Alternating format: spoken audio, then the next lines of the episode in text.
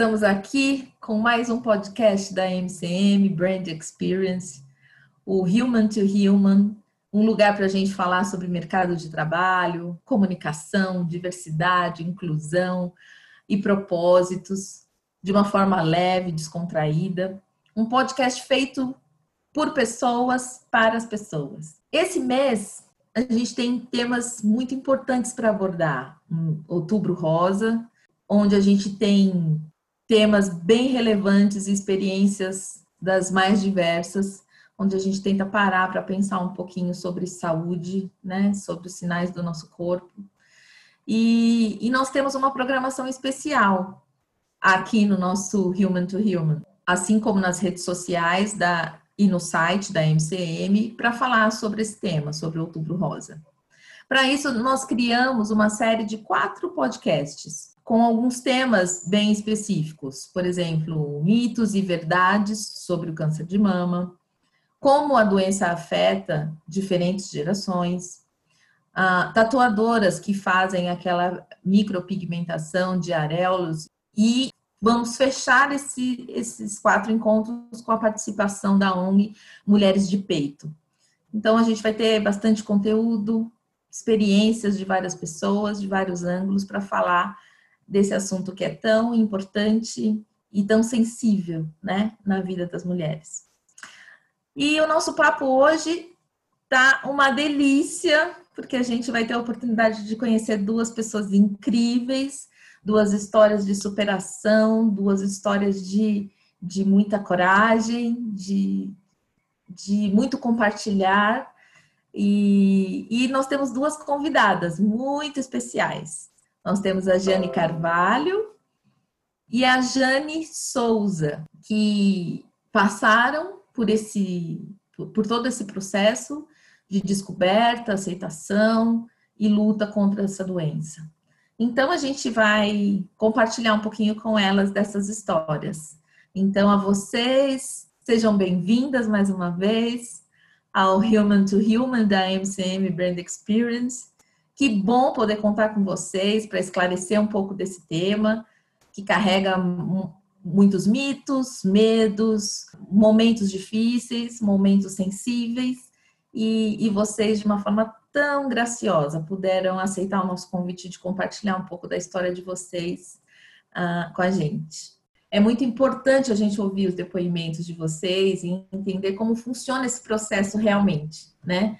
Então, às vezes, o medo encobre muitas informações. E, e eu acho que uh, o depoimento de vocês hoje vai ser muito rico para a gente poder entender um pouquinho o processo dessa doença. Então, a gente começa aqui com a Giane. Giane, é um prazer enorme ter você aqui, como a gente já falou. E Obrigada. Me ajuda aqui com uma questão. É, como que você descobriu a sua doença? Porque... Então, você é, é nova, né? Quantos anos você tem e, hum. com quantos anos você descobriu a sua a, doença? A pessoa parece nova, né? Mas eu acabei de fazer 51 anos anteontem. Na verdade, eu descobri o câncer de mama com 35 anos, tinha acabado de fazer 35 anos. Uhum. E, e, eu tava, meu filho era pequeno, ele tinha sete anos, né? Tava na escola. Eu trabalhava na época na TV Globo. Eu sou fotógrafa, sou jornalista também. Na época eu trabalhava no departamento de assessoria de imprensa da TV Globo, que cuida de divulgar toda a dramaturgia, né, e tal. Uhum. E eu tava saindo para trabalhar quando meu filho chegou da escola. E aí ele chegou da escola falando assim: "Mãe, você não vai sair de casa enquanto você não ligar para o seu médico e marcar de fazer uma mamografia. Aí eu falei, por que, meu filho e tal? Ele, não, porque eu acabei de, de, ouvir uma palestra na escola sobre câncer de mama em mulheres jovens, com 30 e poucos anos. E você tem 30 e poucos anos, mãe, então você vai no médico agora. Aí eu falei, meu filho, para com isso, não tenho nada e uma mãe tem que trabalhar. Naquele dia eu tinha uma coletiva de imprensa e que ia divulgar um trabalho meu. Eu tinha feito toda a série de Hoje é Dia de Maria e ia ter uma exposição com quadros, com as minhas fotos enorme, esse é o lançamento do livro e eu estava toda assim agitada para ir. E aí ele falou: Não, mãe, não, não, você vai ligar para o seu médico, não sei o que e tal. Aí eu falei assim: Meu filho, não vou. Ele, enfim, ele se botou na frente da porta, começou a chorar, falou: Você não vai sair, você não vai sair, você não vai sair. Enfim, aí para acalmar ele, né, mãe, né, aquela coisa. Eu não sentia nada, eu só sentia uma áreazinha enrijecida na mama que eu achava que era uma displasia, que eu já tinha tido outras vezes, tinha tomado vitamina E e tinha ficado tudo bem. Uhum. Aí eu falei, ah, já tá na hora de eu fazer revisão mesmo com um ginecologista, então vou ligar. E daí eu liguei para um médico diferente, porque a minha médica tinha parado de aceitar o meu plano. Liguei e, por coincidência, o médico tinha um horário para o dia seguinte. Eu falei, pronto, meu filho, marquei. Agora você pode me deixar sair? Ele, tá bom, então vai, tá. Enfim, dia seguinte estava eu lá no médico, fui para fazer a revisão ginecológica e falei para ele, olha, doutor, como é a primeira vez que eu venho aqui no senhor, meu filho é, me perturbou muito ontem. Na verdade, eu só marquei por causa disso, porque ele ficou falando sobre câncer de mama em mulheres jovens. Aí ele falou: Você sente alguma coisa? Eu falei: Não, eu tenho uma regiãozinha assim enrijecida na mama, mas que eu acho que é displasia. Aí ele examinou e falou assim: É, pode não ser nada, mas eu vou te passar uma mamografia digital em alta resolução. Porque realmente existem muitos casos, né? Já que tem isso, vamos, vamos fazer. Aí fiz, né, o exame e eu era até meio relapsa com essas coisas, mas como meu filho ficou em cima de mim, né, todo dia falando, eu fui, marquei, fiz o exame. E no dia de pegar o exame, de novo, eu indo para a TV Globo, eu trabalhava no Projac, morava na Tijuca, e eu fui pela Zona Sul, passei ali, peguei, fiz o exame em Botafogo, peguei o resultado, parei no sinal e resolvi abrir o exame. Quando eu abri o exame no sinal, já estava tudo escrito né? É, é, escrito que eu estava realmente com uma suspeita de câncer de mama, é, com um nódulo com grau 5, e eu não sou uma pessoa leiga, né? Então eu vi que realmente, e era o último grau, dizia que era o último grau no exame. Eu, na hora, surtei. Aí eu parei no primeiro posto de gasolina, comecei a chorar, entrei numa crise de choro liguei para a TV Globo, que eu estava indo para um trabalho, né? Tinha horário. Aí falei para todo mundo, as pessoas não acreditaram, falaram: não, você deve estar tá exagerando, não sei o quê. Aí liguei para o meu companheiro da época, né? Também não acreditou, ninguém estava acreditando. Aí eu falei: gente, eu estou falando, tal, tá aqui. Aí liguei para o médico em questão.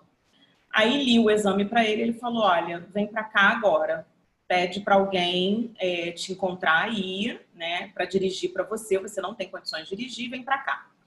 Aí fui para lá, realmente ele confirmou o diagnóstico e falou: olha, como você está muito tensa, eu vou te encaminhar para fazer uma ressonância agora. E a gente, através da ressonância, vou falar com uma colega minha, a gente vai ver se realmente qual é o grau disso. Aí fui na mesma hora, fiz a ressonância, a médica ligou diretamente para ele e confirmou que era uma extensão bem grande, assim, tinha pego todos os quadrantes da mama, inclusive o bico, né? Porque eles têm como verificar isso. E aí uhum. só a biópsia ia determinar realmente como que seria a extensão de tudo. Aí começa a saga, né? Ele me encaminhou para um outro colega, mastologista, porque ele não era especialista. E aí você vai passando por vários médicos, cada um diz uma coisa, cada um trata o assunto de uma, de uma forma. Mas na época eu tinha uma diretora muito legal, a Mônica Albuquerque, que me ligou no mesmo dia e falou assim: Jane, deixa eu te explicar. É tudo muito novo para você, mas eu conheço muitas pessoas que tiveram diagnóstico e fica tranquila que isso tem cura. E se você não tiver metástase ainda, mais ainda, você vai ficar muito bem. Mas naquele primeiro momento foi um choque, né? Até fazer a biópsia, eu fiquei uma semana completamente assim, não sabia o que pensar, o que, né? Eu pensava sobre o meu filho, pensava, comecei a rezar, pedir a Deus para eu viver até ele crescer, aquela, aqueles mitos realmente sobre o câncer, né? Porque o que eu conhecia de câncer na época era o que as pessoas falavam, né? Teve câncer, vai morrer, né? É como se fosse uma sentença de morte, né? Uhum.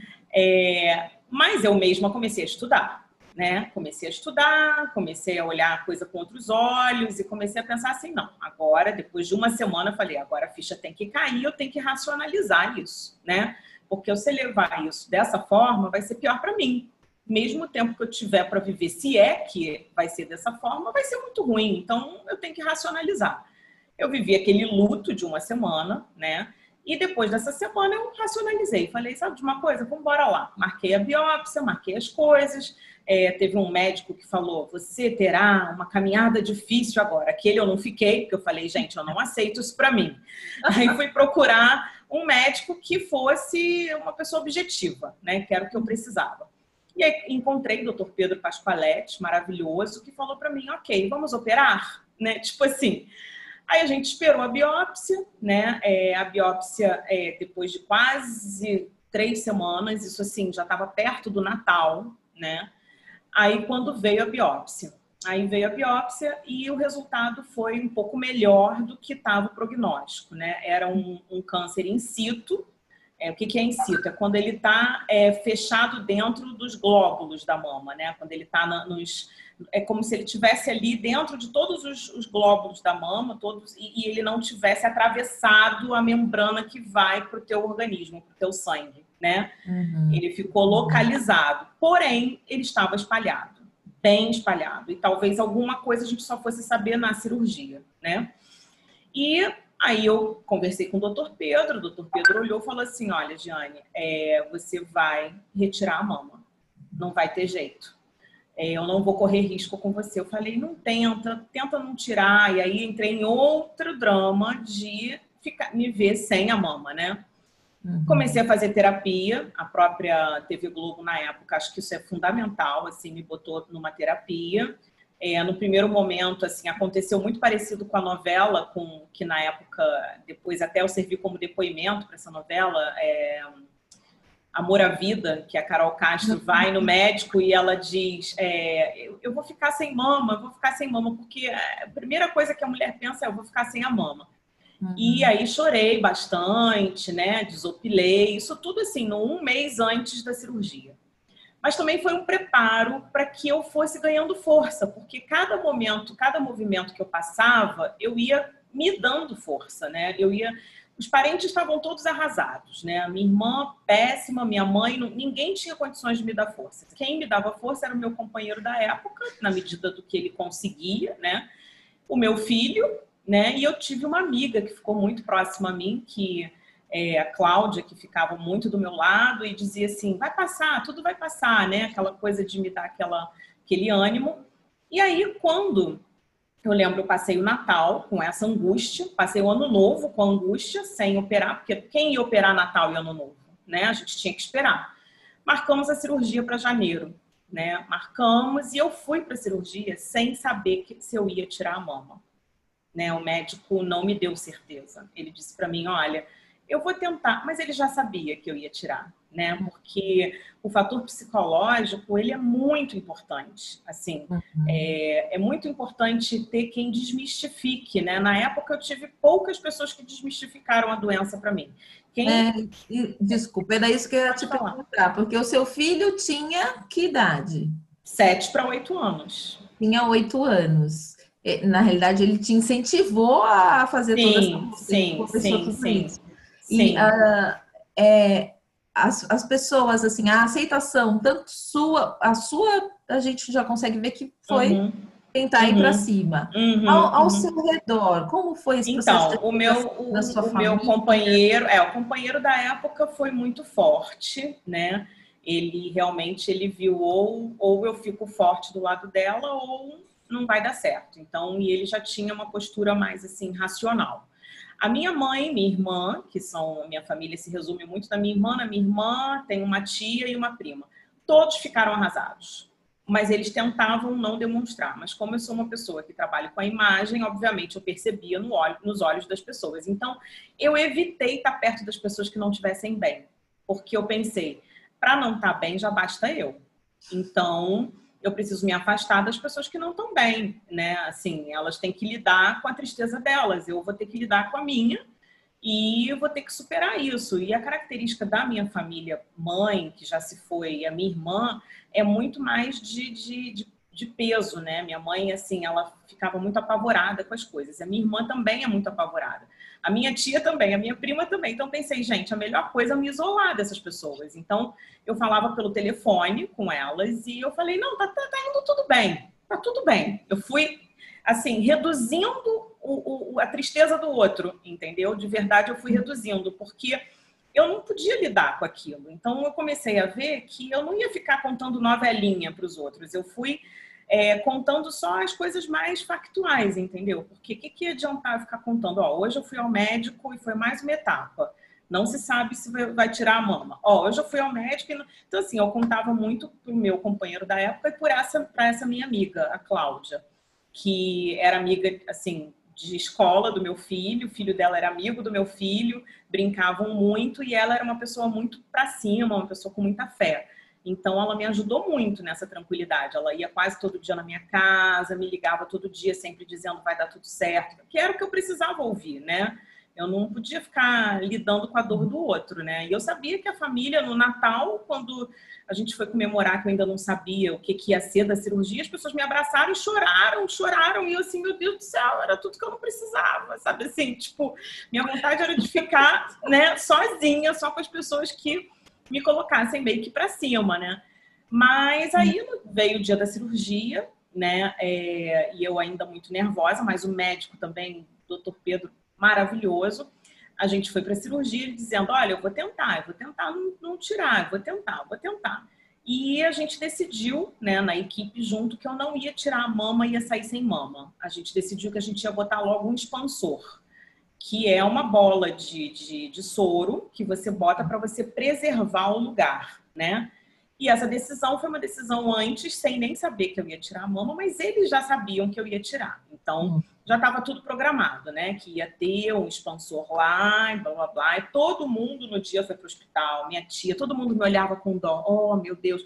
E eu, gente, para! Que isso? Vai dar tudo certo. Porque aí, nesse tempo de um mês que eu tive até operar, eu fui trabalhando a minha mente, entendeu? Eu fui ouvindo pessoas que agregassem positividade, né? Que eu acho que é, um, é muito importante isso. Essa, a, a, minha diretora me ligava direto, a Mônica Albuquerque, que hoje em dia ainda está na Globo, e é uma pessoa que para mim é, é, um anjo. Ela, meu filho, são pessoas que foram anjos, assim. E, e aí eu falei, gente, vamos encarar. Aí fui para a cirurgia. A cirurgia demorou oito horas e meia. Foi uma cirurgia bem complexa. E quando eu acordei da cirurgia, eu só me lembro meu médico dizendo: Giane, deu tudo certo, você está curada. E aquilo me deu uma alegria, né? Aí eu falei: Mas e aí? Eu tive que tirar a mão? Ele teve para você se curar. Muito inteligente, né? Sim. Aí eu fui, aí eu falei: Eu não vou precisar fazer químio. Ele: Não vai precisar fazer nada, você está curada. Aquilo me deu o alento por eu ter tirado a mão, né? Mas na época, eu acredito que agora seja um pouco melhor o procedimento, mas na época você colocava uma faixa, né, toda cruzando tudo, né? E a cirurgia bem grande, e aquilo me incomodou muito. Você não consegue respirar, e aquela bola do expansor, eles, eles enchem aquilo de soro e aquilo te, te pesa. E eu dizia, gente, não consigo respirar. Não, mas vai passar, vai passar. Fiquei internada, saí da internação e eu fiquei na casa dessa minha tia. Ela falou, eu vou cuidar de você. E eu fiquei 15 dias com ela. E o meu tio é médico. Uhum. E eles fizeram realmente tudo por mim. Ela, nesse ponto, ela já estava tranquila, porque ela já, já se sabia que eu não tinha uma metástase, porque na hora você faz um exame é, que pega os linfonodos, né? E se três linfonodos derem negativo, é porque ele não foi para a corrente sanguínea. Três ou quatro. E na hora você sabe disso, né? Por teste de laboratório na hora. E o médico falou: olha, você não tem metástase. Né? Eu tinha feito vários exames antes. É, eu tenho as minhas crenças, né? Eu sou espírita. E eu tinha feito uma cirurgia espiritual Inclusive, tem uma coisa muito mágica, assim, porque eu cheguei a fazer uma tomo antes da cirurgia que deu uma, uma mancha na minha costela e que o oncologista disse: Olha, deve ser metástase, você não vai poder operar, vai ter que tratar antes. Eu falei: Não, não, vai passar isso, vamos embora. Eu tenho cirurgia espiritual daqui a uma semana, depois eu vou querer repetir o exame. Aí eu fiz a cirurgia espiritual, repeti o exame e não apareceu mais nada. Aí ele falou: é, pode ter sido engano do exame. Eu falei: Não, não, não curou mesmo, tá tudo curado. E aí não tive metástase. Então eu fiquei com é, essa minha tia. É a determinação, é a determinação junto sim, com a fé. Sim, sim. O olhar junto. positivo. Sim, e acho que a nossa mente, né, produz muitas coisas, né? É, eu acho que o nosso pensamento se materializa mesmo. Eu tenho essas, essas, essas crenças também. E na época nem tinha tanto assim, porém isso me ajudou a acreditar mais. E aí eu fui para cirurgia, saí sem a mama, foi difícil, né? A primeira vez que eu tirei o curativo foi a minha tia. Eu pedi para tirar o espelho, para tapar o espelho, porque foi na casa dela o primeiro banho. Eu tive que ficar três dias só lavando assim a parte de baixo, aqui não podia tirar. Aí no quarto dia podia tirar e aí quando eu tirei eu falei eu não quero ver. Aí quando ela foi tapar o espelho por algum motivo eu vi e eu tomei um susto, quase desmaiei, né? Porque eu me vi daquele jeito, eu tomei um susto. E dali eu fui trabalhando, né, a minha mente. Depois de 15 dias eu voltei para minha casa. Aí eu voltei para a realidade, né, do companheiro, né, de, de se mostrar para o companheiro. E ele também, graças a Deus, assim, já me separei dele, mas nesse ponto eu tenho muita gratidão, porque ele, ele realmente, na época, teve que se superar, não era uma pessoa muito fácil ele, e ele, ele acho que foi um aprendizado para ele também. E ele teve que cuidar, teve que ajudar a dar banho, amigas tiveram que ir, eu não podia lavar o cabelo, então as minhas amigas iam lá para lavar meu cabelo. E dali em diante eu fui fazendo, eu fiz uma, uma outra biópsia na hora da, da cirurgia. É, um mês depois eu tive o resultado da biópsia e ainda tinha margem cirúrgica comprometida. Ou seja, a ah. cirurgia não tinha dado certo. E ainda tinha célula cancerígena. Aí, quando eu fui no oncologista, o oncologista simplesmente falou assim: olha, eu tiraria o expansor, tiraria tudo, faria uma nova ressecção e deixaria ela sem mama. Aí eu falei: não, eu não vou ficar sem mama. E aí o meu médico falou: não, ela não quer ficar sem mama e a gente vai respeitar ela. A gente vai. Observe, tudo que eu não queria era me ver sem mama. Mas o destino tem apronta as suas novidades. Você vai ver mais à frente. Aí eu falei, não, tudo que eu não quero é ficar sem mama. Aí ele falou, então tá, tudo bem. Você vai, faz nova ressecção e bota já uma prótese. Fizemos isso. E você corre o risco de você ir para a radioterapia, porque aí quando descobriu que eu tinha célula ainda cancerígena, tornou-se necessário eu fazer radioterapia. Uhum. Que antes, se não tivesse, eu não precisaria nem fazer químio nem rádio. A químio é no caso de você ter metástase. E a rádio é no, é no local, é no caso quando você ainda tem alguma célula ali. E uhum. você não pode deixar aquela célula viva, porque se você ela viva, ela pode migrar para algum outro lugar, né? Ou ela pode ter uma recidiva, que a gente chama. Uhum. E aí eu falei assim, não, então vamos lá, eu topo fazer a rádio com a prótese. Aí ele falou assim, olha, corre o risco de quando você for fazer a rádio, essa prótese estourar, subir, acontecer qualquer coisa. Aí eu falei, não, tudo bem, vamos embora. Eu vou fazer a rádio com prótese. Aí decidimos, fui para a segunda ressecção, tiramos o expansor, botou-se uma prótese. Isso assim, nenhuma simetria ainda. Eu estava com a outra mama pequenininha e tudo mais, e totalmente diferente. Eu tinha que botar um suporte, um, um enchimento para poder ficar igual e tal. E eu super vaidosa, né? Sempre bolando as minhas, minhas formas de lidar, né? Comprei aqueles suportezinhos que dão aqueles enchimentos e fui tocando. Dali fui para é, disseram que eu ia ter que fazer uma câmara hiperbárica porque a pele ficou muito fina e aí na radioterapia eu podia sofrer algum problema que a pele podia queimar. Uhum. Nisso eu já estava assim, já na segunda cirurgia, é, na verdade já era, é, era a segunda cirurgia. Aí eu fiz, é, eu falei, tá bom, vamos embora fazer câmara hiperbárica. O que é câmara hiperbárica? É quando você entra numa coisa um, com oxigênio puro, que pode ser individual ou pode ser coletivo, e que quando é individual você deita numa cama, eles fecham com pressão, como se você fosse descer num navio, tá? Num, num submarino. É a pressão do, do mar. E eles botam na pressão total do mar, aquilo ali. E aí você chega no oxigênio puro. Para que, que serve isso? Serve para curar é, necroses, é, serve para curar bactérias no osso, né? Isso tem um nome, esqueci o nome. É, serve para cura de, de, feridas diabéticas e uhum. serve para recuperação de tecidos pós-cirúrgicos quando você vai passar por uma radioterapia, porque a radioterapia queima e ela pode abrir uma ferida e pode necrosar, pode ser, conheci vários casos assim. E aí eu fui para tal do negócio da câmara hiperbárica. Só que no primeiro dia que eu cheguei na câmara hiperbárica, eu fui na individual. E eu sou, bem, nem sou mais claustrofóbica, mas na época eu era. Quando eu entrei naquele negócio, eu falei assim: não, me tira daqui que eu não vou ficar aqui, eu não vou fazer isso. Aí a médica: não, não, volta, toma um Rivotril e vem na próxima vez. Eu falei: não, não vou fazer isso aqui assim, não. Tem outro jeito de fazer isso, eu vou arrumar outro jeito, não vou fazer assim, não. Voltei no médico da radioterapia e ele falou: olha, tem uma forma de você fazer isso coletiva, que só tem tal lugar lá na, na, na, na Glória. Aí eu falei, beleza, então vou lá. Fui, né? Como eu era claustrofóbica, eu resolvi que eu ia ler durante o negócio. E nessa, que era coletiva, entraram, entravam sete a oito pessoas, tá? Era um submarino mesmo, com escotilhas, assim. E a, e a, a hum. porta era tipo um submarino, você tranca e ficava o um enfermeiro lá dentro, né? Você tem uma saída de emergência, é, que é como se fosse um anexo, né? Mas hum. você fica ali por duas horas.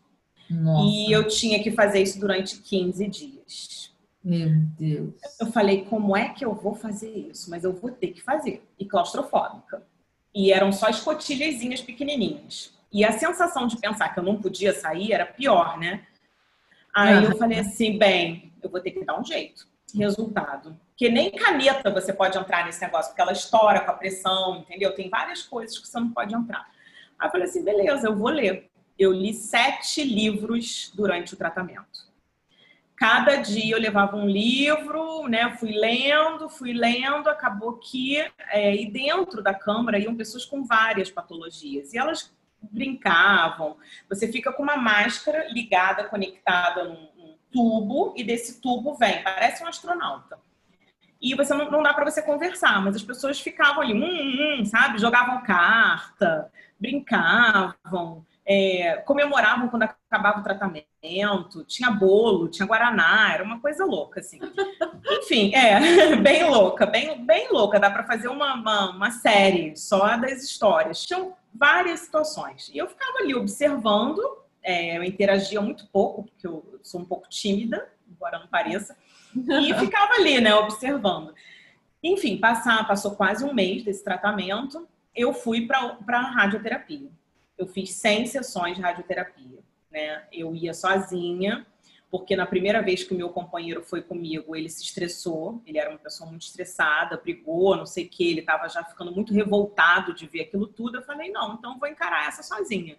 Eu não podia dirigir, eu falei assim, olha, sabe de uma coisa? Eu vou aproveitar esse momento para refletir. Aí eu ia de ônibus da Tijuca até a São Vicente. Aquele tempo eu aproveitava para pensar sobre a vida.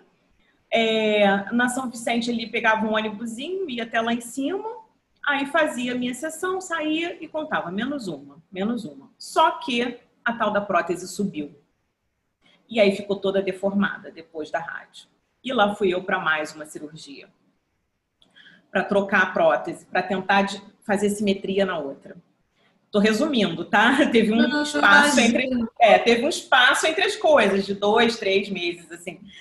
Uhum. Aí lá fui eu, vaidosa do jeito que era, falei não, agora eu quero fazer outra cirurgia, quero ficar bem. Ah, então beleza, vamos fazer e dessa vez vai dar tudo certo, vai ficar linda.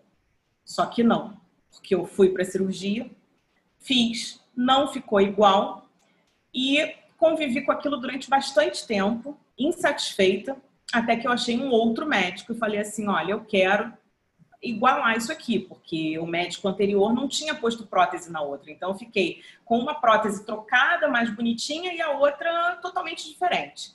Uhum. Aí ele falou: não, vamos, temos que botar uma prótese e tal fomos para a cirurgia. Isso já tinha uns seis meses que eu tinha passado por todo o processo da rádio, essa coisa toda. Ele falou: a pele já descansou, podemos fazer. Uns seis a sete meses. Já tinha voltado a trabalhar e tudo, né? Eu tinha voltado a trabalhar não fotografando, tive que voltar como editora, porque eu não podia levantar o braço, ainda estava fazendo fisioterapia. É, meu braço, depois disso tudo, mexeu com o nervo, eu ficava com o braço meio dobradinho assim, né? Então tive que fazer três meses de fisioterapia intensa eu ia caminhando para fisioterapia todo dia de manhã, que era a minha forma que eu tinha de fazer um exercício. Então, eu ia todo dia caminhando, voltava caminhando, caminhava cerca de 4 quilômetros por dia. E lá eu ia, ia sozinha, e cada vez que eu levantava mais o braço era mais uma vitória. Até que eu achei esse médico, fomos fazer essa outra cirurgia. Eu lembro que nessa época eu ainda estava casada com esse companheiro e ele teve que fazer uma viagem a trabalho. E eu operei, saí da cirurgia, feliz da vida, fui para casa. Cinco dias depois, os pontos abriram.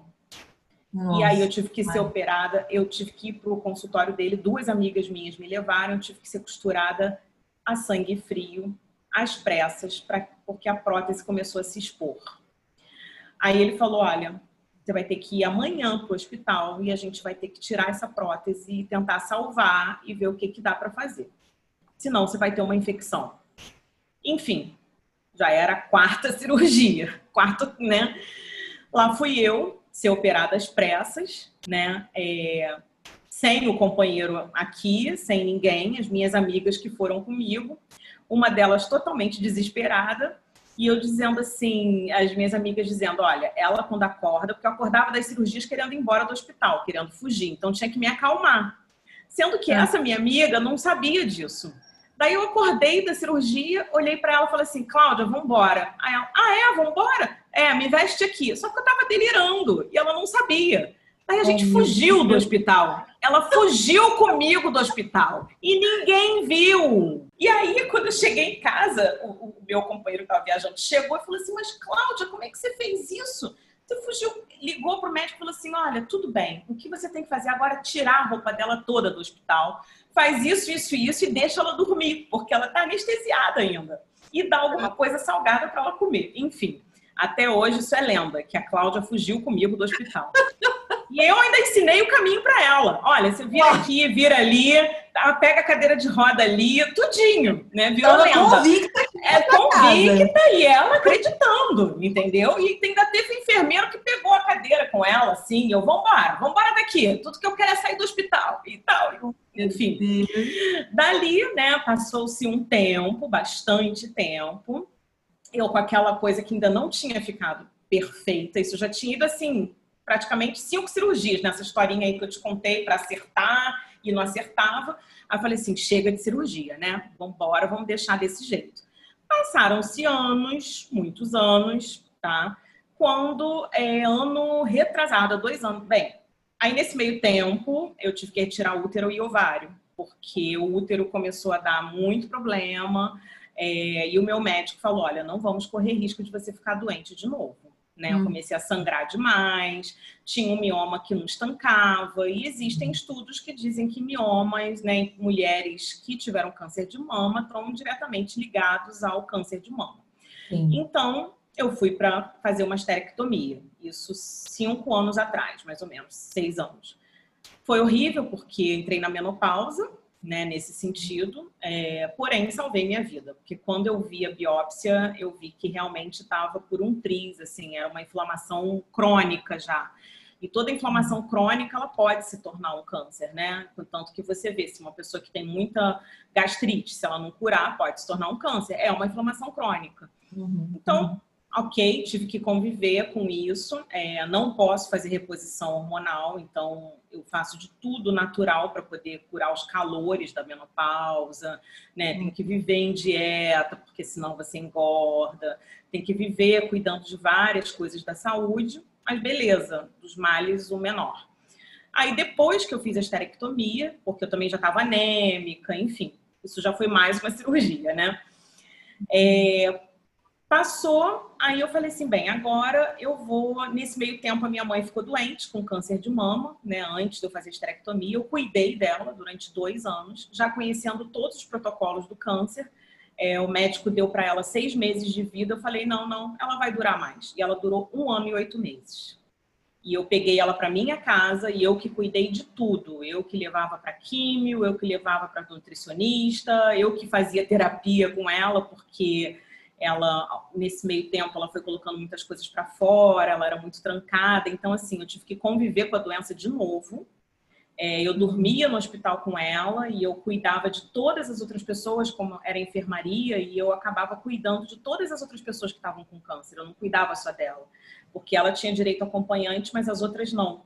Uhum. Então, tinham várias mulheres jovens que já se foram, fiz amigos lá, né? Tinha, tinha a mãe de um amigo meu que de lá, que ele chorou muito na época, não tinha condições de cuidar, então eu ajudava todas as noites que eu dormia lá, depois ela acabou indo embora muito jovem. Tinha uma outra que estava com câncer no cérebro. E eu vendo todas aquelas pessoas que tinham que ir embora e eu eu, eu pensei assim, gente, eu tenho que lidar com isso de alguma maneira. De alguma maneira eu vim aqui nesse mundo para ajudar, né?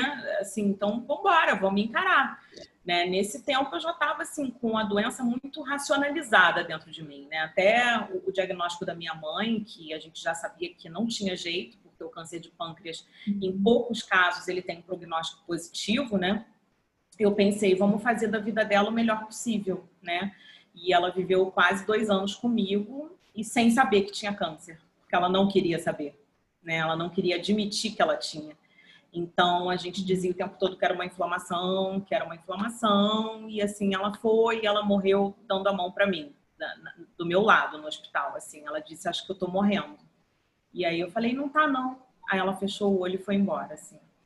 E eu tive que lidar com isso e, e assim, acho que o que eu passei acabou me preparando para ajudar ela, entende? Porque quando eu descobri nela, eu já sabia que ela não ia durar só seis meses, que ela podia durar muito mais, né? E aí, depois disso, minha mãe, em vida, dizia: Minha filha, vai fazer sua esterectomia, que na época que eu estava cuidando dela ainda não tinha feito, vai cuidar da sua, das suas coisas, né? Você precisa se cuidar. E aí eu ouvi que ela disse, né? Quando ela se foi, eu fiz a minha esterectomia, aí passou dois anos, e eu falei: agora tá na hora de eu ficar linda, eu vou ajeitar a mama do jeito que eu quero.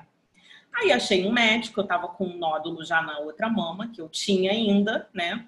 Uhum. E ele falou: tá, a gente tira esse nódulo e a gente refaz as suas próteses todas, né? Aí eu falei: vambora, vambora, vamos fazer. O plano cobre, né? Porque eu tinha direito, eu tenho um plano de saúde. Eu falei: ele é obrigado a cobrir, vambora. Ele fez todo o protocolo, a gente foi para fazer. Fizemos, isso faz dois anos, né? Dois anos e meio. Aí saí muito bonita, ele só botou a prótese e tal, tem até foto, né, e tal, saí bem, toda feliz. Só que o negócio não ficava bom. Comecei a sentir dor, dor, e aí na primeira semana ainda com dor.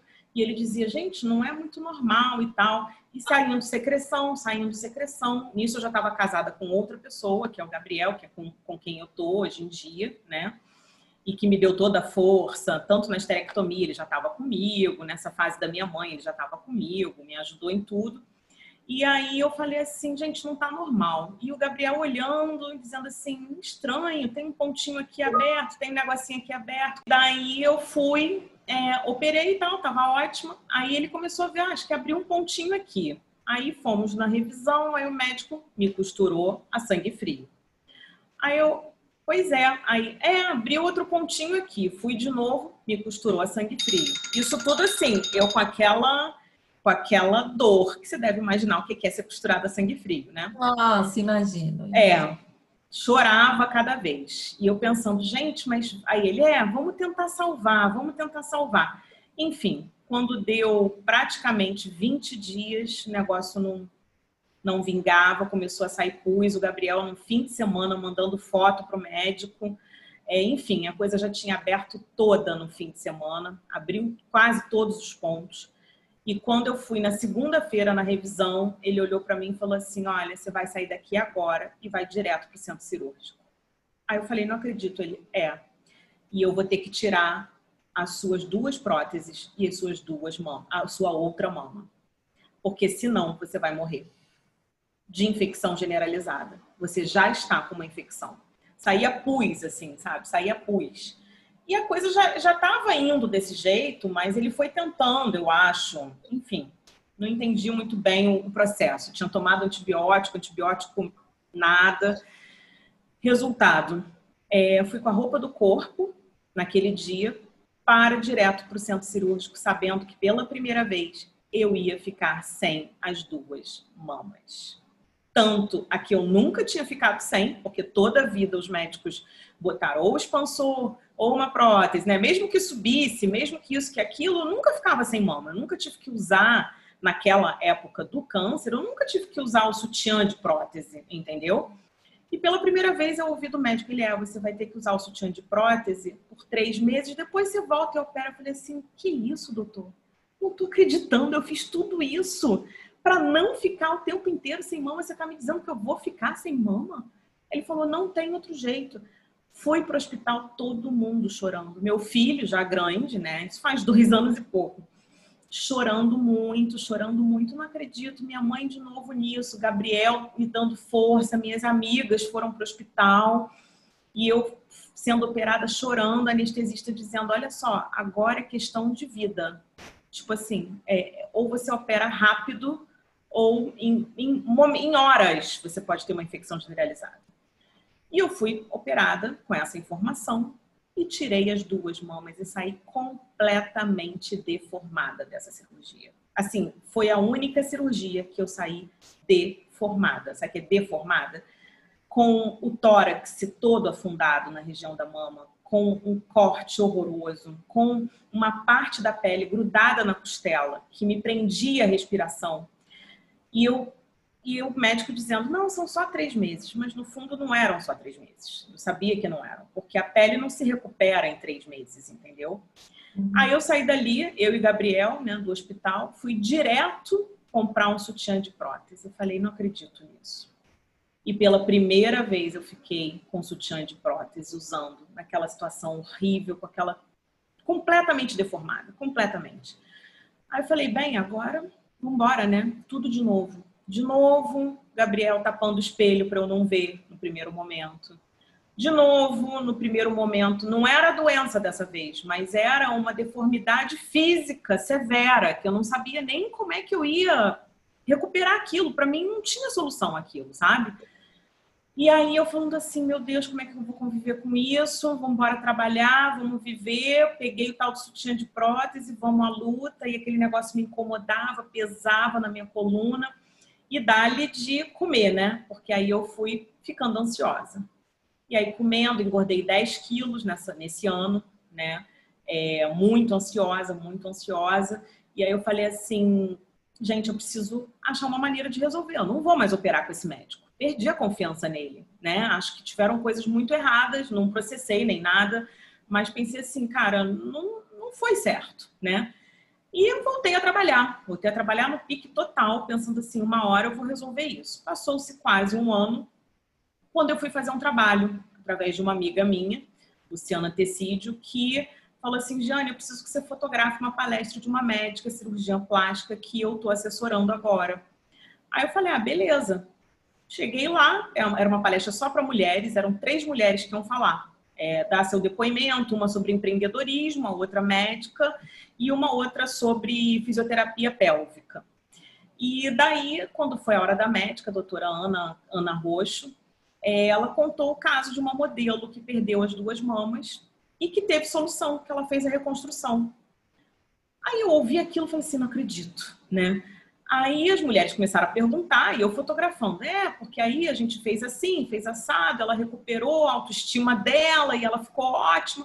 Falei assim, gente, não tô acreditando. Aí falei assim, eu vou falar com ela correndo. No final da palestra, fui eu correndo lá, falei assim, doutora, olha, toda tímida, né?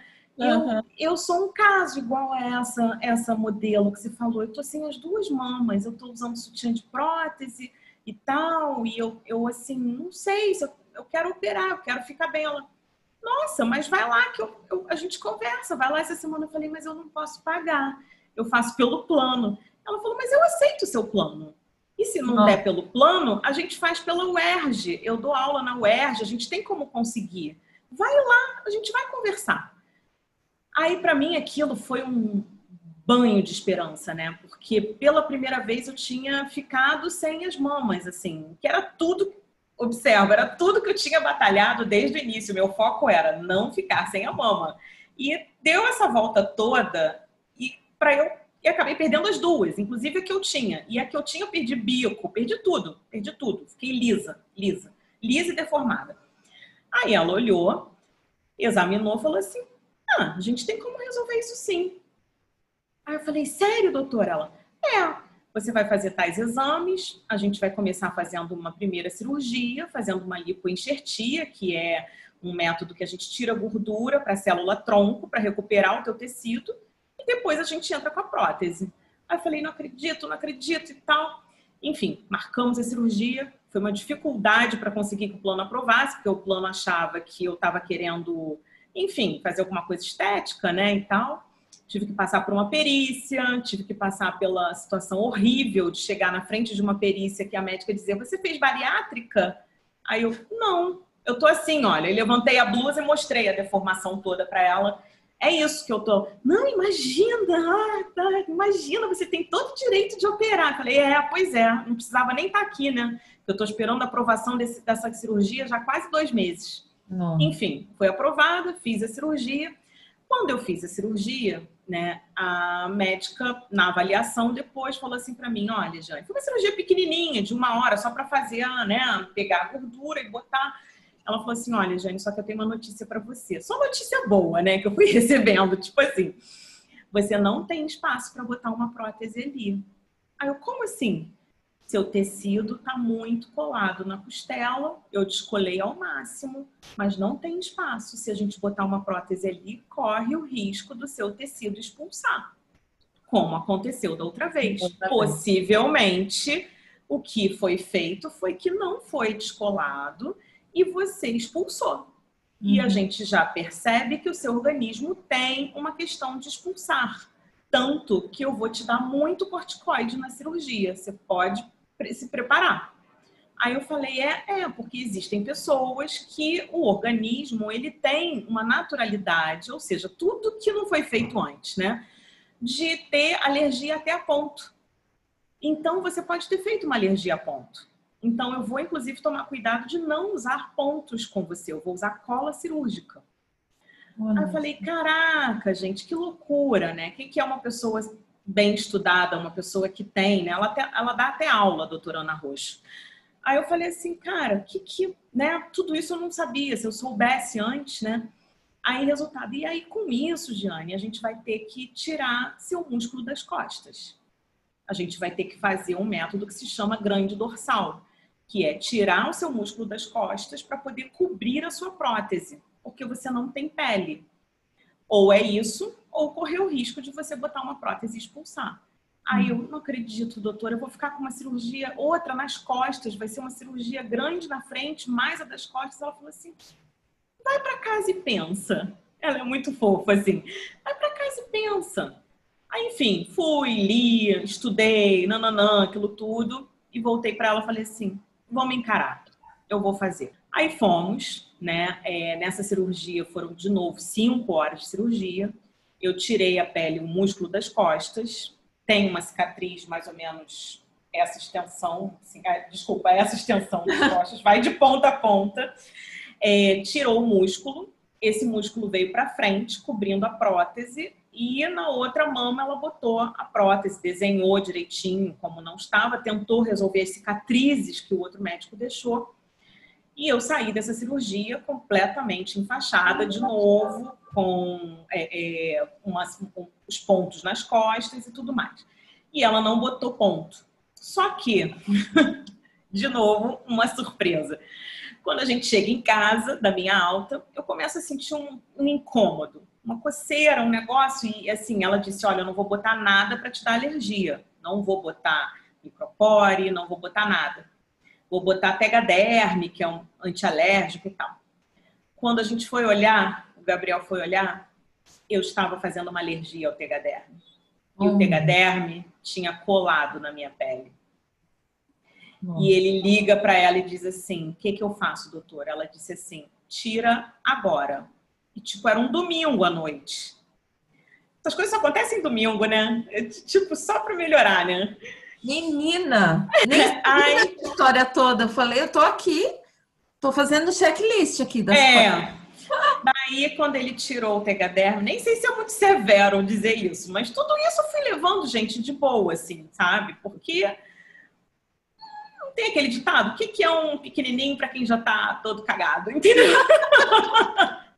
É, eu, é. eu digo muito isso, né? Em todas essas é. fases, porque é. assim, não, não foi nem uma questão de, de, mitos, você foi vivendo complicações de, de, de sim, sim. E foi buscando conhecimento, foi buscando força sim. e, e fui e... dizendo assim, tipo, cara, vai dar certo.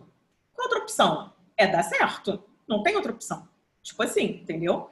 Tipo, eu podia ter morrido nessa cirurgia de tirar a mama. Sim. Podia mesmo, mesmo. Eu tive por um triz.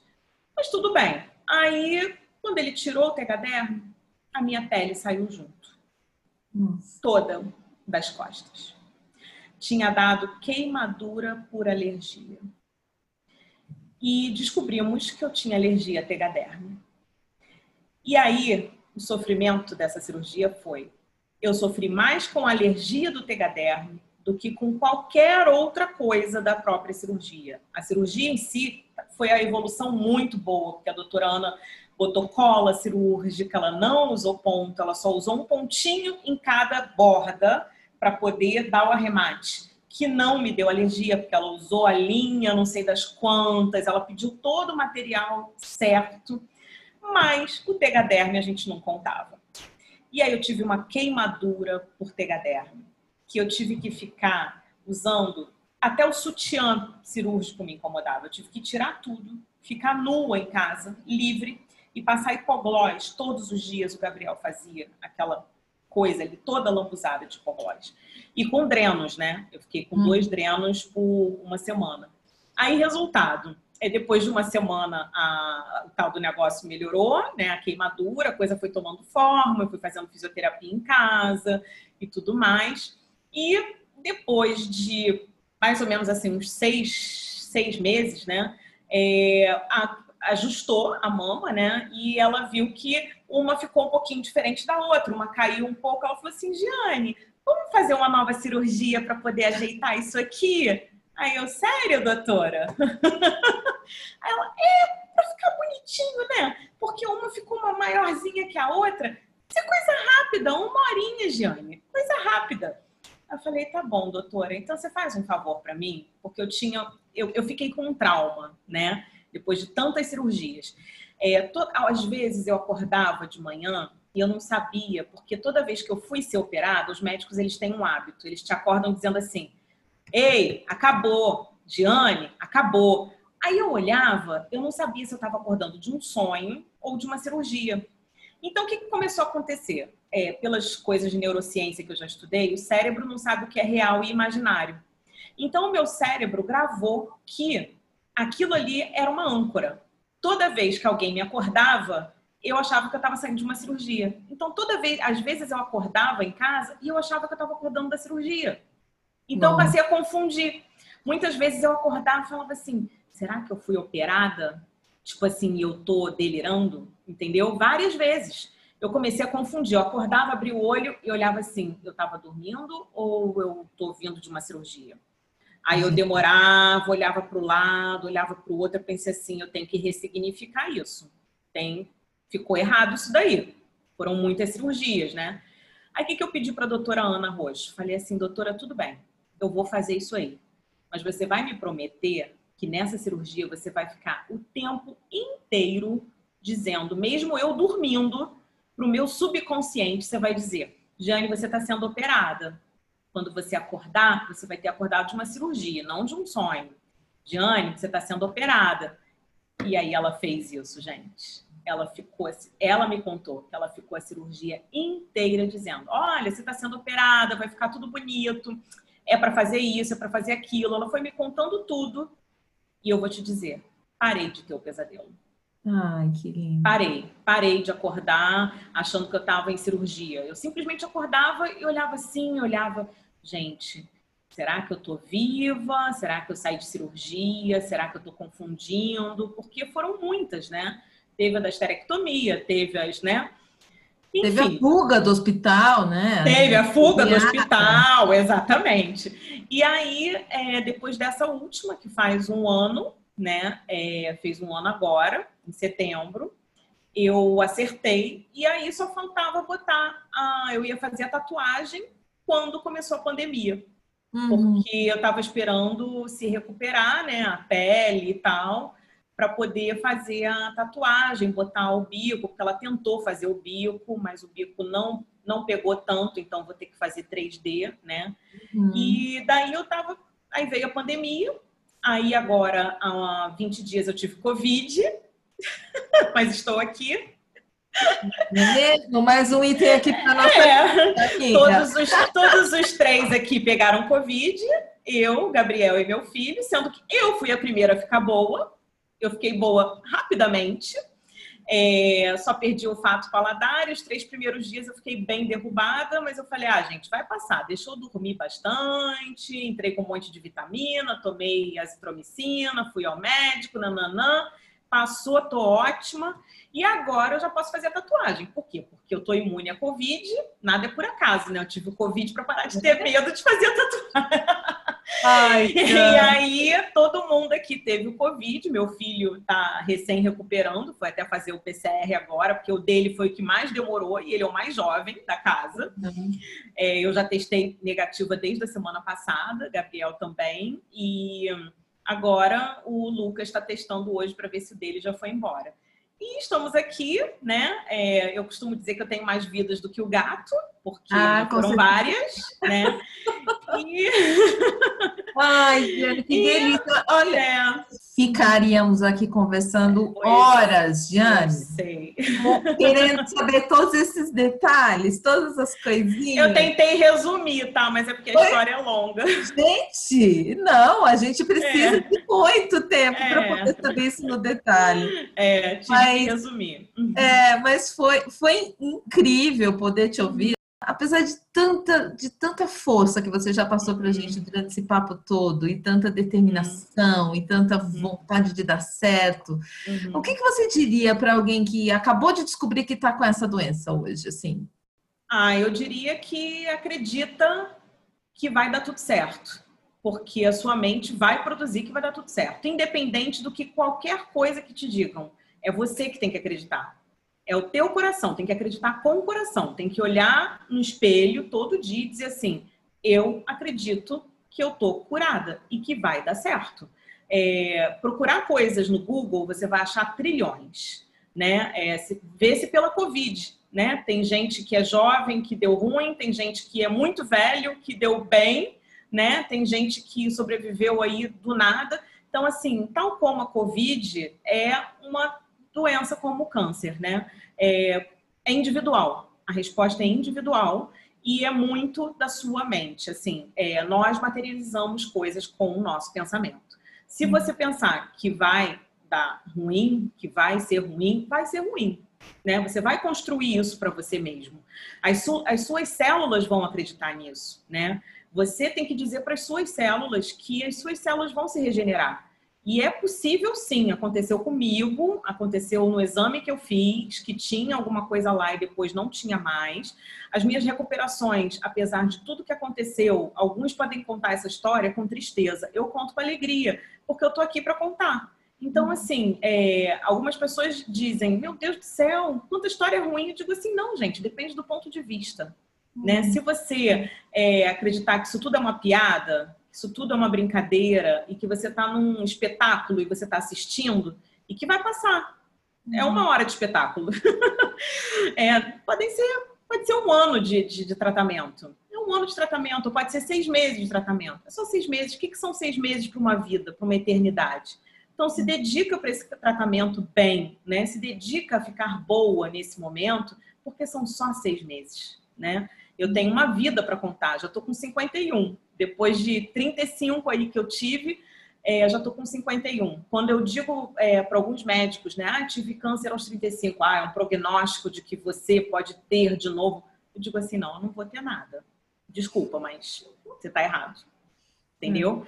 Então, assim, se eu vou ter, se eu não vou ter também, se tiver qualquer outra coisa, acho que, sinceramente, é pouca coisa, sabe? Tem tanta coisa aí para a gente viver a gente não está aqui a passeio, né? A gente está aqui para aprender, para doar para as pessoas, para passar a nossa experiência para os outros e para ter energia positiva, né, gente? Se você tem energia positiva, tudo pode ser melhor. Ai, que delícia, é isso, né? Que bom, bom demais. Não, eu falo isso assim de coração mesmo, sabe? Porque todo tempo eu senti isso de coração. Não, eu, eu contei as épocas que eu tive a tristeza, que são reais, né? Existe uhum. o luto, acho que a pessoa tem que viver o luto, porque senão também você aprisiona o choro, né? Sim, é, Quem disse que você não pode chorar? Sim, tira um dia para chorar. É, eu costumo dizer assim, que eu só tenho dois dias para ficar triste. Uhum. Sabe? Depois desses dois dias, vamos embora. Vamos, vamos ver o que, que dá para fazer para resolver. E é isso, sabe? Cada um tem o seu tempo, mas é, tem que acreditar que vai dar certo. Ai, Giane, obrigada por uhum. compartilhar sua história com a gente parte da sua vida. Eu sei que os dias não foram fáceis, mas como você mesmo uhum. colocou, é a gente uhum. poder dar a importância para o hoje sempre, né? Uhum, e, e, uhum. nunca desistir, né? Eu acho que você correu aí atrás de todas as suas uhum. possibilidades e isso foi uhum. trazendo para você cada vez mais força e, e estímulo para poder continuar. Eu Sim. sou muito grata por poder conhecer mais a sua história, que eu conhecia só o comecinho, né? que tinham tantos pontos. Olha, já é. o Covid, né? É, o Covid, é o Covid, é o Covid. Tem muito isso, né? A gente é. celebrar a vida e, e, olhar as dificuldades, assim como você falou, a gente Sim. tem momentos que a gente precisa viver o luto, a dificuldade do momento, uhum, e, uhum. e também não estamos dizendo em nenhum momento que isso foi fácil, Sim, sim. Mas a, a, leveza com que você coloca tudo isso que você passou, com uma resiliência tão grande, com sim. um olhar e um otimismo tão grande, ele só pode nos alegrar. Então, assim, hoje. Eu não... fiz um ensaio fotográfico quando eu estava deformada. Uhum. Eu fazer. Eu fiz um ensaio com uma amiga minha, fotógrafa, é, que documentou como eu estava, assim. E eu quis fazer para guardar aquele documento ali antes de eu operar, né, antes da, da etapa que eu tô hoje, para que para poder mostrar um dia para alguém, né, que precisasse ver, olha como é que é possível, olha o antes e o depois, entendeu? É. E é acho que é isso, acho que a gente tem que ter foco nas coisas boas, sabe? Sempre focar. Eu, inclusive, na época, diziam para mim assim: aproveita que você tem direito a desconto de carro automático.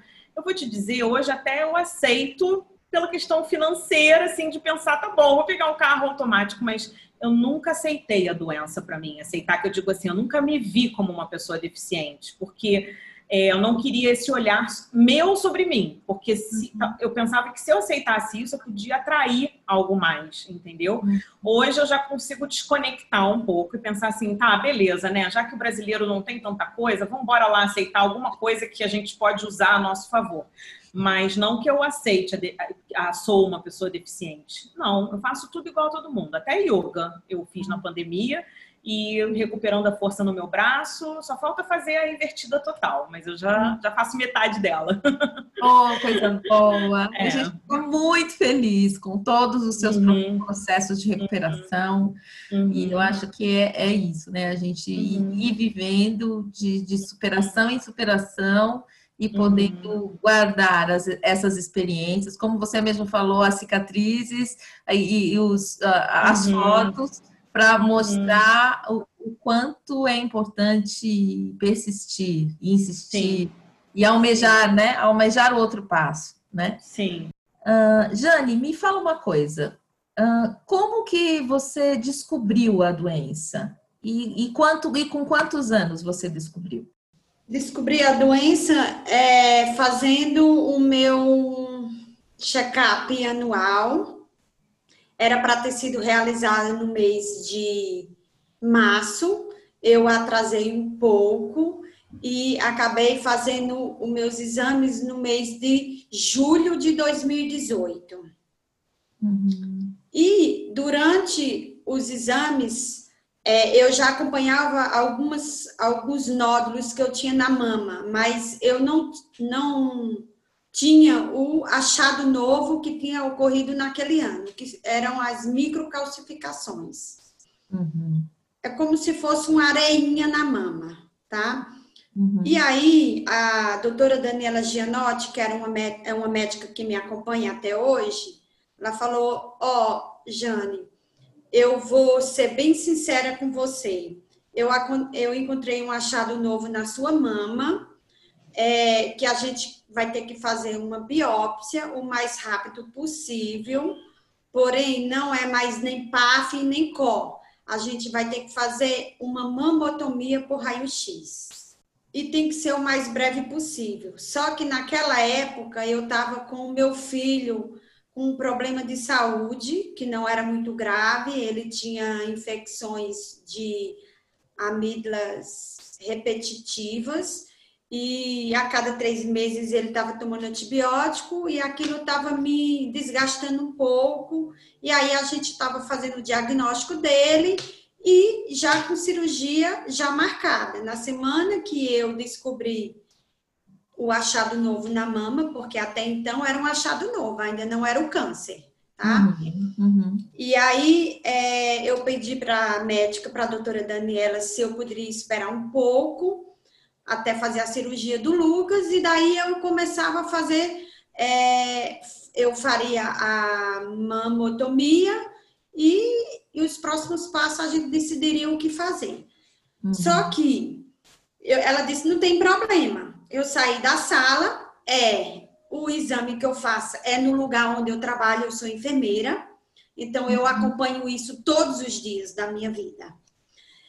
E aí eu saí da sala e fui trabalhar. Continuei trabalhando. Quando foi por volta do meio-dia, eu falei assim para mim mesmo: por que me negar a uma coisa que está na minha cara? Vou fazer isso hoje. Aí voltei lá na sala de laudo, falei, doutora Daniela, eu quero fazer o exame hoje. Hoje, mas você precisa de acompanhante. Eu digo, já já eu arrumo um acompanhante. Mas você não vai poder mais trabalhar. Depois do trabalho, depois da biópsia, eu vou embora. Por isso que eu vou fazer só às 14. Aí eu fiz a, a mamotomia às 14 horas. É um exame bem agressivo. Pense numa furadeira numa parede. É a mamotomia na nossa mama, tá? Colhendo aquele um monte de fragmentos. E aí, às 14 horas, a gente realizou o exame, mandou para anatomia. Ela disse: agora você vai para casa. E assim eu fiz. Ela disse: amanhã você não pode trabalhar. Eu digo: eu estou bem, vou, vou vir trabalhar assim. Não, você não vai trabalhar, você vai ficar em casa. Isso foi numa quinta e era sexta e pegava o final de semana. Aí eu falei para mim mesmo, como que eu vou passar esse final de semana inteiro para saber o meu diagnóstico? Não vou aguentar. Aí liguei para uma colega minha da anatomia patológica, a doutora Cristina Miteldorf. Eu disse, doutora Cristina, ó, acabei de fazer uma mamotomia e eu quero meu resultado amanhã. Como a senhora vai fazer, eu não sei, mas eu quero. E assim foi. Quando foi na sexta-feira à noite, saiu o resultado. E aí foi um joga-joga. O meu médico não quis falar comigo, as, os médicos que trabalham comigo não quis falar comigo, a doutora Cristina muito menos. E aí me liga a doutora Daniela Gianotti, eram as 18 horas da sexta-feira. Janicleide, não tem uma notícia muito boa para lhe dar. Eu digo, eu já sei. Eu só preciso saber se é in situ ou se é invasivo. Porque dependendo da resposta, eu sei o que eu quero já fazer.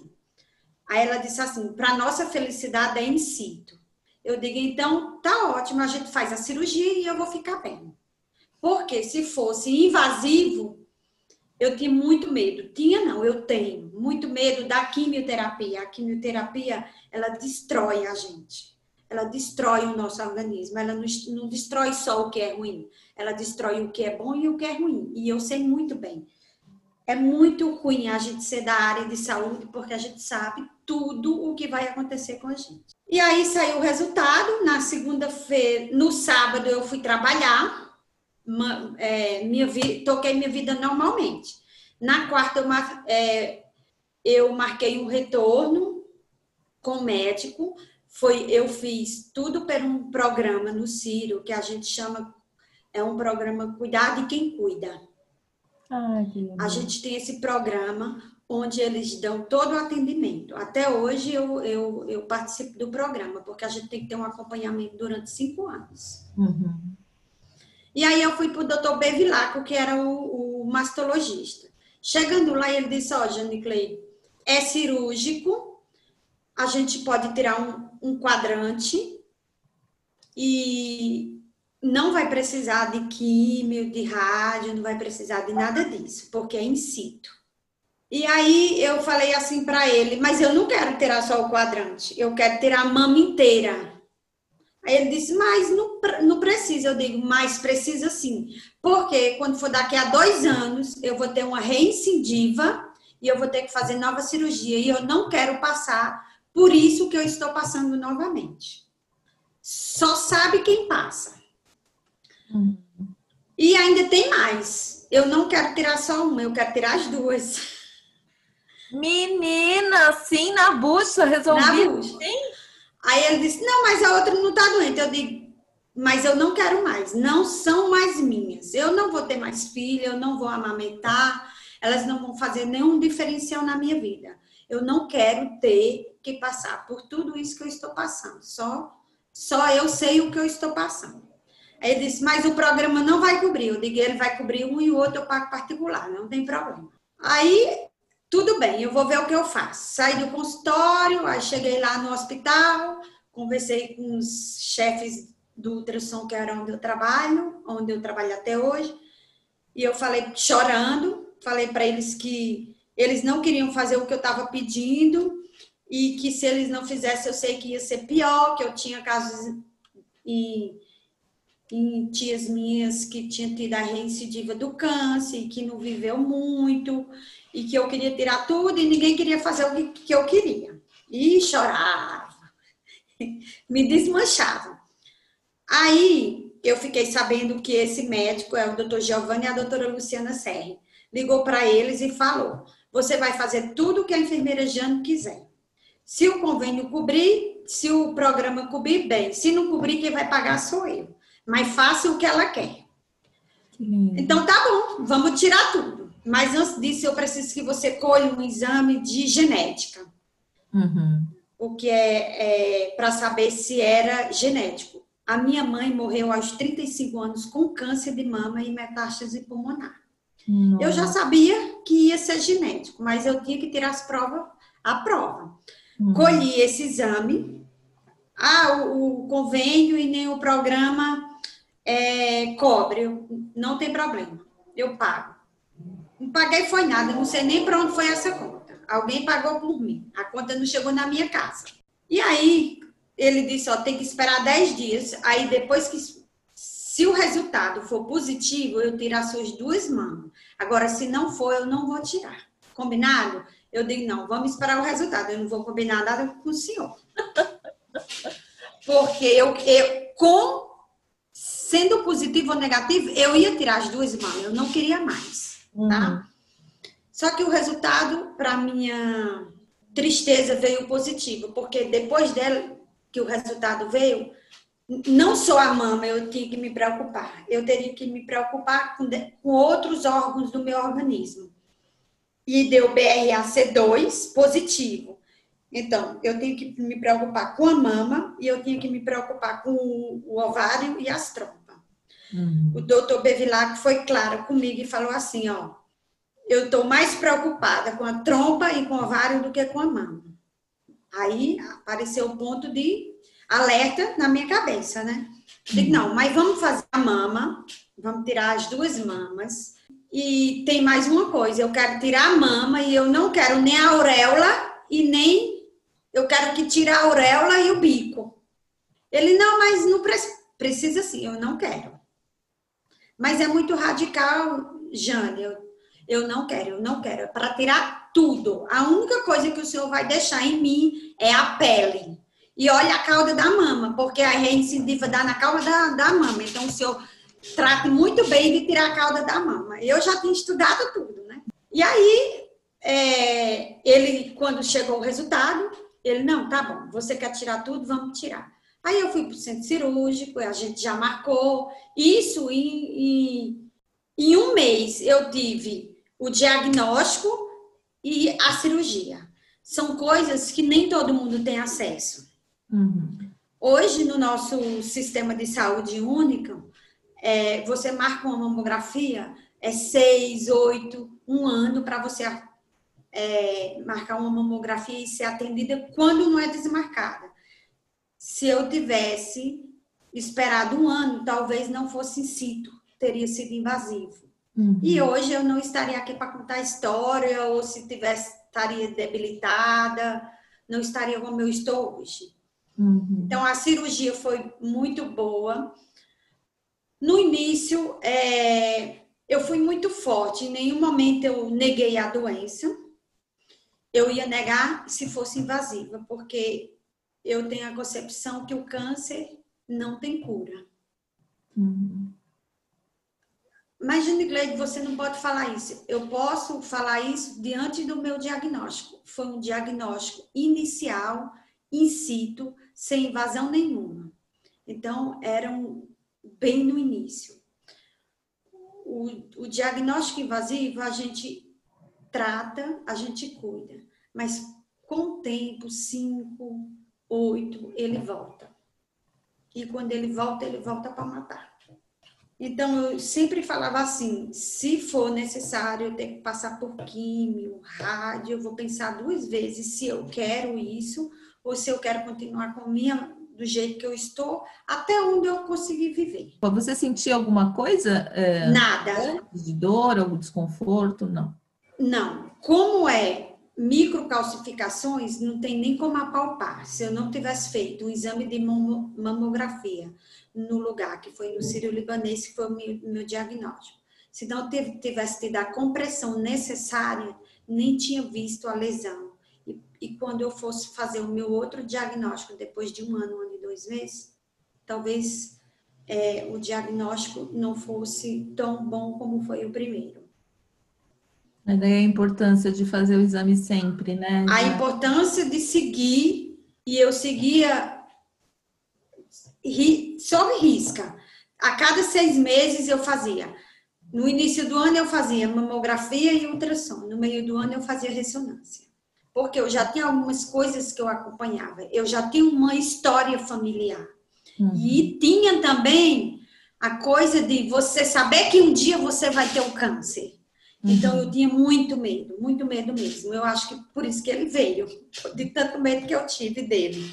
Mas foi é uma cirurgia pesada, tirar as duas mamas. Foram 45 dias sem poder nem levantar a mão para pôr o garfo na boca. O meu diagnóstico eu fiz todo sozinha, sem ninguém saber, até a véspera da cirurgia.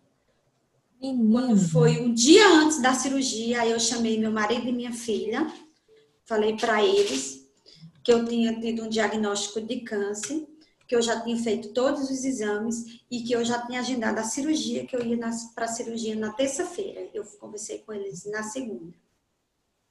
Não falei para meus irmãos, não falei para ninguém. Quando eu estava no centro cirúrgico, aí eu falei, saindo para o centro cirúrgico, eu falei para o meu marido, agora você pode ligar para meus irmãos, meus irmãos, e falar para eles, porque se acontecer alguma coisa, para eles ter ciência, porque era muito tempo de cirurgia, era eu fiquei 11 horas no centro cirúrgico. Como que você conseguiu segurar isso tudo com você esse tempo todo, sozinha? É, eu quis poupar um pouco eles, entendeu? Eu achava que eu não, não, não, não ia conseguir é, suportar a tudo isso no pós. E eu queria que eles me vissem no olhar de ainda sabia, sem ter problema nenhum, de viver com eles aqueles últimos momentos sem, sem ocasionar nem, nenhum desgaste emocional neles, entendeu? Então, eu optei por isso. Optei e optei. Quem ficou sabendo foi meu, minha, minha filha, meu marido e meus três irmãos. E mais ninguém. Mais ninguém. Eles ficaram sabendo depois que eu já estava bem, eu já ia até voltar a trabalhar. Uhum. Veio um irmão de, da Paraíba para cá, ele se chama Lamarck.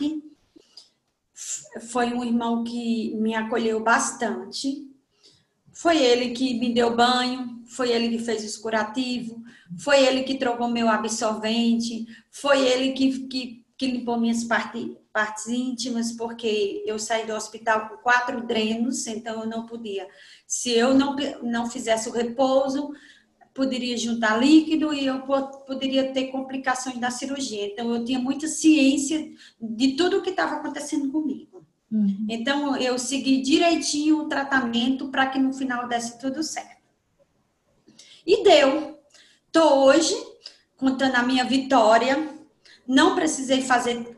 Aí foi para anatomia patológica, não deu nada, era in situ mesmo, era aquilo que a gente tinha visto na biópsia, não precisei fazer químio, nem rádio, nem tomar o tamoxifeno, que é outro medicamento que a gente toma durante cinco anos, mas ele tem muito efeito colateral no, no pâncreas, na tireoide, então eu tinha muito medo disso. E estou aqui contando a história durante a cirurgia eu já fiz a reconstrução mamária, então a gente já pôs a prótese mamária. A minha cicatrização é excelente.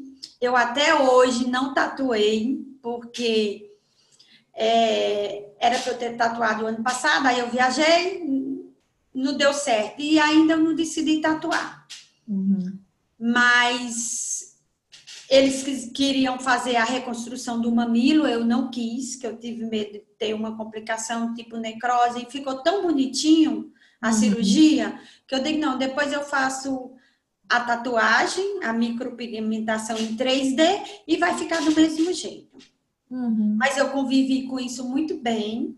Tive todas as fases de da morte, que foi a rejeição do, do, do diagnóstico, é, a tristeza por, porque ser em mim, porque eu me cuidei tanto de ter, mas o cuidar é o fazer exame, o exame não faz com que a gente seja curado. O, fa, o fazer o exame, fazer o nosso check-up anual é para quando a gente achar, achar no início. Uhum. Que aí todo fica muito mais fácil que foi o que aconteceu comigo. E é e, isso. E quando, depois da cirurgia, porque assim, você pegou todo mundo de surpresa, né? Matou uhum. todo mundo do coração. depois do, do, seu processo cirúrgico, como foi é, esse apoio da, do seu esposo, da sua filha, da sua foi, família? Eles Poucas pessoas estavam ali acompanhando com você. Como é. que foi esse processo de aceitação? De, de, No início, eles me ajudaram bastante, me deram bastante força. Ficaram tristes porque não, não me acompanharam desde o início, mas foi uma opção minha. E é, eles me apoiaram o tempo todo, ficaram comigo, eles, o meu irmão. É, quando terminou, quando o Lamarck foi embora, aí veio a minha irmã mais velha, a Jeane, aí ficou mais 15 dias comigo, aí quando ela foi embora, aí veio outro irmão. Então, no tempo que eu estava debilitada, que passava mil e uma coisa na minha cabeça, em nenhum momento eles me deixaram sozinhos. Sempre me acompanhando, tanto minha filha, meu marido e meus irmãos o tempo todo.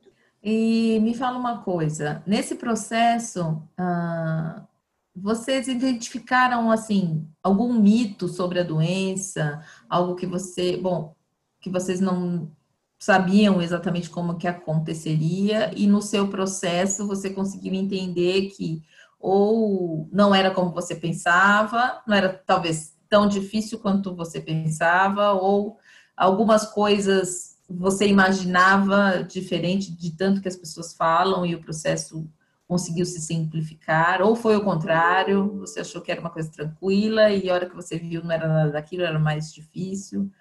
Porque se falam tantas coisas, né, sobre câncer de mama, e você passou por algum processo de que você olhou e falou assim: ah, não, falaram tanto disso e na realidade, não, a verdade é dessa maneira. Você teve algum tipo de experiência assim? Não, não tive, porque como eu trabalhava na área, trabalho na área, é, a gente não trabalha com mito, a gente trabalha mais com a verdade, né? Aí eu já sabia tudo, tudo, todos os passos que ia acontecer comigo. O que me abateu bastante foi a forma como a cirurgia ela é realizada.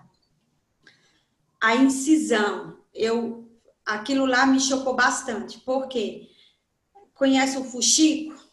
Aquele. Assim, pronto, a minha mama foi costurada igual o fuxico. Então parecia uma boca de um sapo. Mas era de propósito, porque quando vai ocorrer na cicatrização, aí vai abrindo os pontos para que depois fique só uma, uma linha. Uhum. Então aquilo, aquilo me chocava muito. Era tanto que quando eu ia tomar banho, eu, eu evitava ficar me olhando no espelho, porque eu achava que não ia voltar mais ao normal, que ia ficar daquele jeito. Uhum. Mas ficou melhor do que eu imaginava. É, e isso tem dois, dois anos? Dois anos. Fez dois anos no dia 5 de agosto de lá para cá e eu já passei por mais duas cirurgias. uma reparadora da mama que eu sentia muita dor com as válvulas que ficou, então eu não conseguia dormir de lado e eu não então atrapalhava muito o meu sono.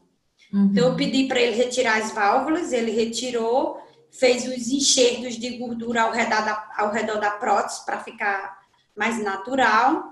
Uhum. E eu tive que fazer a retirada, fazer a, a esterectomia total, que foi a re, retirada de trompas, ovários e e aí eu já aproveitei e tirei o útero, que não tinha função mesmo, ia ficar lá só para dar mais um câncer. Eu digo, então já tira também.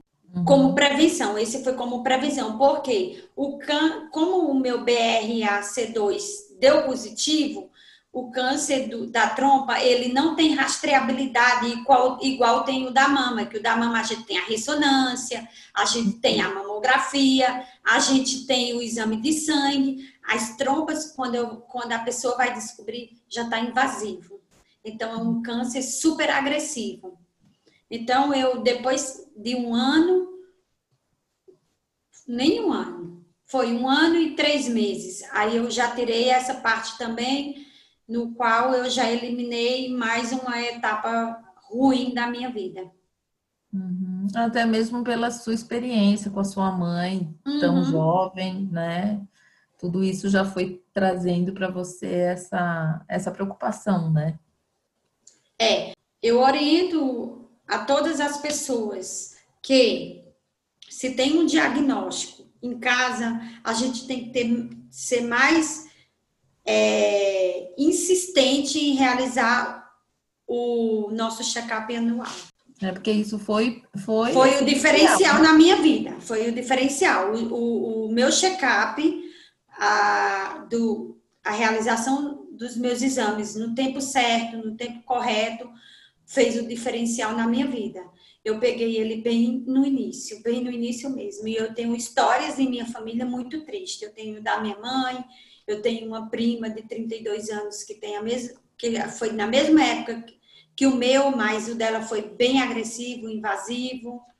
Uhum. É, são histórias bem tristes na minha família. Então, a gente tem que se cercar mesmo. As pessoas que têm história familiar, é, a incidência é muito maior de você ter do que quando você não tem. Uhum.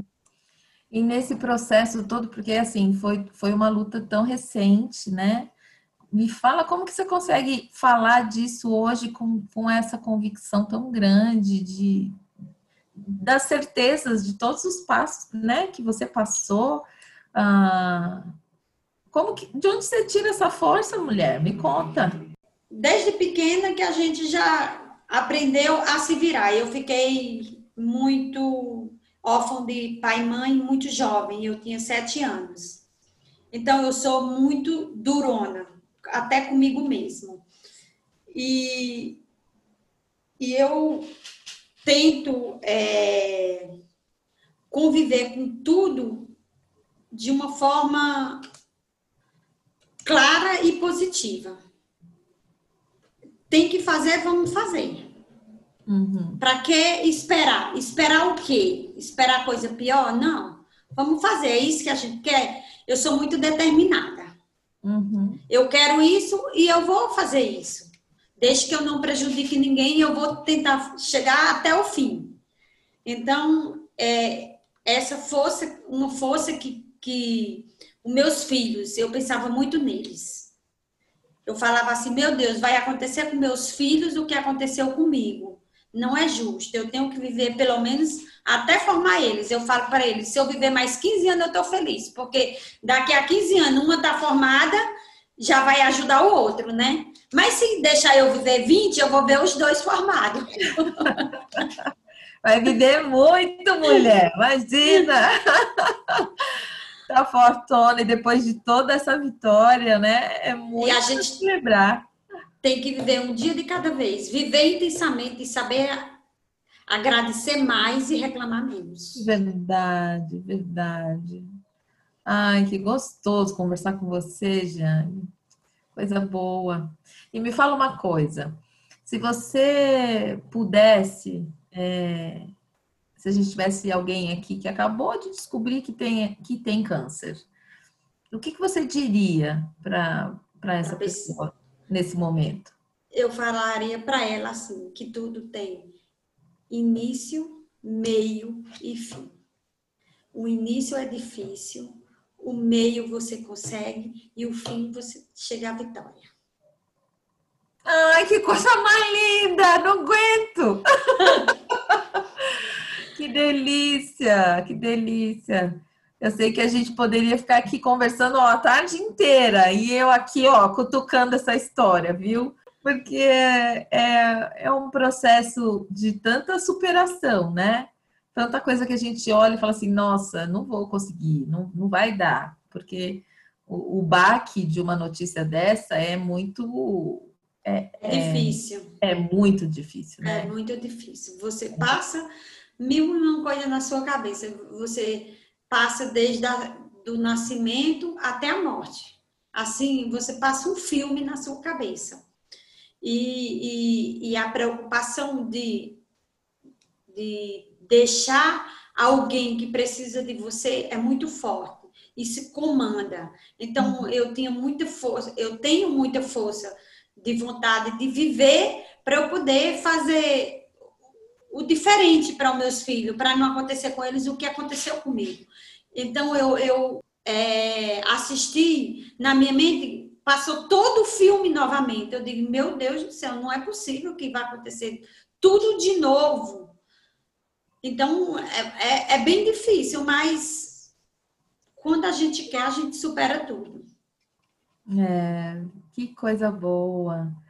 Ah, muito bom poder compartilhar um pouco disso e, e, ver que hoje a gente também tem outras maneiras né, de, de cuidar e de tratar, ou seja, a oportunidade talvez que a sua mãe não teve de poder descobrir essa doença a tempo, você teve, né?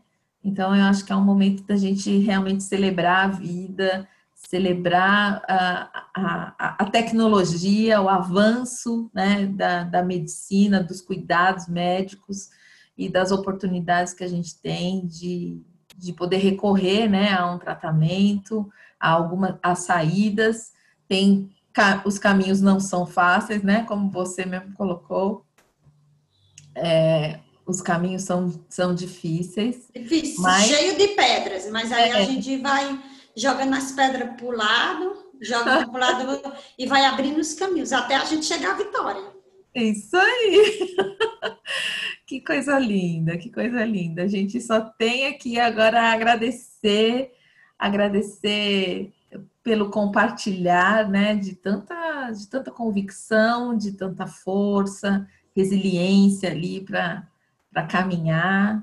E, e, e, nesse mês, com certeza, uh, a gente vai poder levar um pouco dessa mensagem, né, para quem ainda está passando pelos, pelos momentos ainda bem difíceis é, de, de, descoberta, mas é, foi como você falou, né? É começo, tudo tem começo, meio e fim.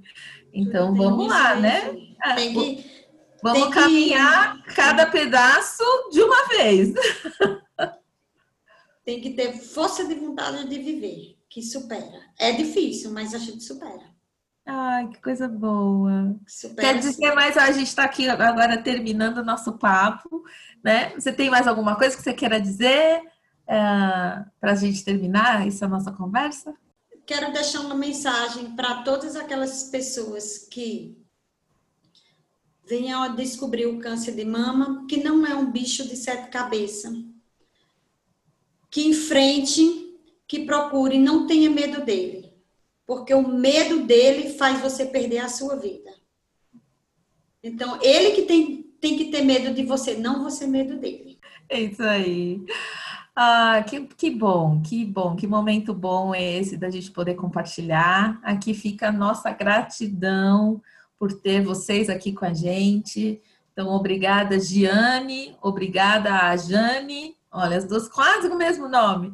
Obrigada uh, pelo compartilhar de vocês conosco e isso foi extremamente importante, com certeza, é, para outras pessoas é, que estejam passando aí por esse processo. Uh, e obrigado por nos receberem, né? Nós estamos aqui terminando mais um, um podcast feito pela MCM, em especial agora no, no mês de outubro, com essa série do Human to Human sobre o Outubro Rosa. A gente vai ter ainda outros papos, são quatro papos, né, é, com relação a esse assunto, e eu espero que, que todos vocês possam aí aproveitar esse conteúdo e e aprender, né, com depoimentos, histórias de pessoas que passaram por isso. Então, aqui, lindas e fortes e vencedoras. Graças a Deus, passaram pelo período e, e, hoje podem compartilhar isso com a gente. Nossa gratidão enorme. Muito obrigada mais uma vez. E, e a gente vai se vendo. Vamos acompanhando o, acompanhando as cenas dos próximos capítulos. Ainda vou querer ver a formatura das crianças, hein, Jane? ai, ai. Então tá joia, gente. Um grande abraço. Obrigada.